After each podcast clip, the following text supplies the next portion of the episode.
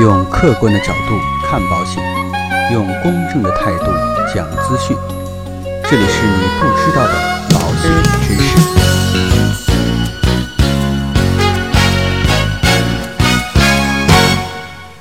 好，各位亲爱的朋友们，那今天呢，再一次针对于理财，跟大家进行相关的交流。那有一位朋友啊，也是我的学员，就问了我一个问题啊，说崔老师，说我这两年来也在学习理财，但结果远远不像预期的那个样子。都说你不理财，财不理你，但是我不明白，为什么我越理财，钱反而越少呢？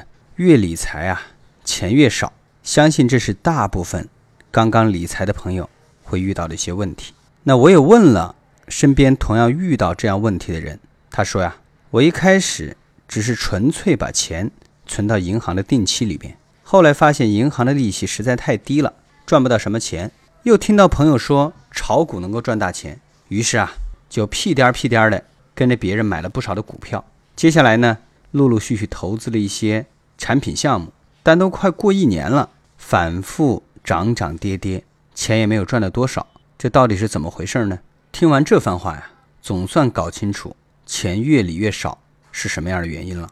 把投资当理财，频繁操作，这是一个很致命的问题。最关键的原因是啊，没有真正搞懂理财是什么，所有的行动都是为了追逐收益，简单的把投资当成了理财。很多人声称自己是在学理财，但总是会把眼光放在如何投资赚钱上，甚至还希望能够在短期内赚到大钱。就像上面的几位朋友一样，一开始呢，把钱存在银行里边，主要目的是为了赚取银行的利息。但后来呢，发现利息太少，所以又转战其他的战场。但结果往往是啊，越积极的关注市场，频繁的操作，就越容易亏钱。还有呢，过度保守，没有风险，其实就是最大的风险。那话又说过来，如果过于保守，把所有的钱都存在银行，表面上看起来很安全，实际上在慢慢的亏损。现在三年期的定期存款基准利率啊，也就是二点七五，这样一算的话，根本跑不赢通货膨胀。那我不知道大家前一段时间有没有听过家住在成都的汤婆婆的这个新闻报道，应该说引起了大家的非常多的热议啊。一九七七年的时候，汤婆婆在银行里边存了四百块钱，那个时候的四百块钱啊，完全可以买下一套房子。但是呢，汤婆婆当时没有这样做，她就把这个钱呢存到了银行里边。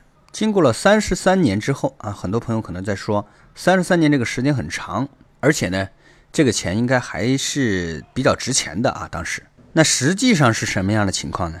在三十三年之后啊，这四百块钱的存款最后产生了多少的利息呢？产生了四百三十八块一毛八的利息。那当然呢，这个利息啊还要扣除利息税。最后呢，汤婆婆连本带息，仅仅只拿到了八百三十五块八毛二。那现在再去想一想，现在的这八百多块钱能够买多少东西呢？其实啊，这就是所谓的通货膨胀。钱的数额确实变多了，但实际上啊，购买能力却越来越低。那还有一个应该要避免的，叫做过于冒险、盲目跟风。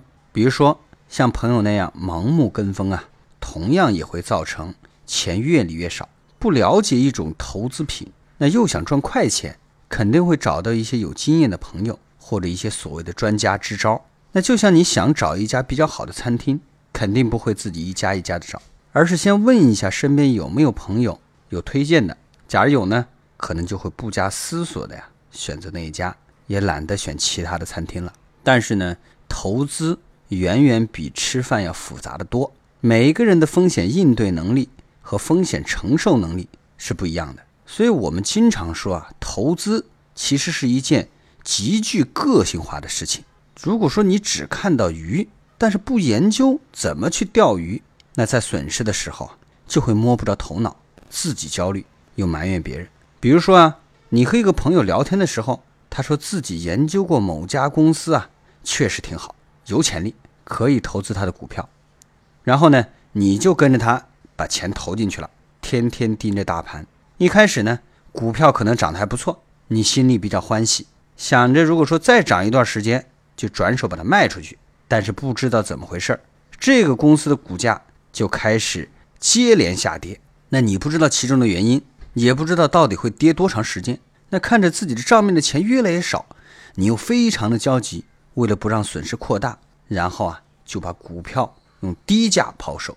最后又找到朋友去理论，说他推荐的这家公司本来就是个烂公司，让自己亏大发了。那朋友就解释道啊，他非常看好这家公司，所以并没有抛售股票，反而又加仓了。那朋友说的话呢，让你摸不着头脑，觉得他是傻子。但几个星期之后啊，股票又开始慢慢的回升，甚至又创了新高。你仍然在不时的观察着这只股票，看到涨势这么好，又后悔不已。其实这里的关键原因就在于啊，你根本就没有明白，朋友做的是价值投资，他靠着自己的分析去判断，选出好的公司，他的获利啊来源于这家公司的长期成长，而你呢，却寄希望于一时的价格波动来赚取其中的差价，最终啊，因为盲目跟风而造成亏损。最后啊，崔老师还是要提醒各位朋友们，理财呢不单是指投资，还有开源节流和风险管控，也就是我们经常听说的理财四大金刚啊。理财最重要的就是要通过打理我们的财富，逐步实现人生的目标，过上更加幸福的生活。所以大家会发现啊，做任何事情，我们都需要投入专业去进行相关的研究啊。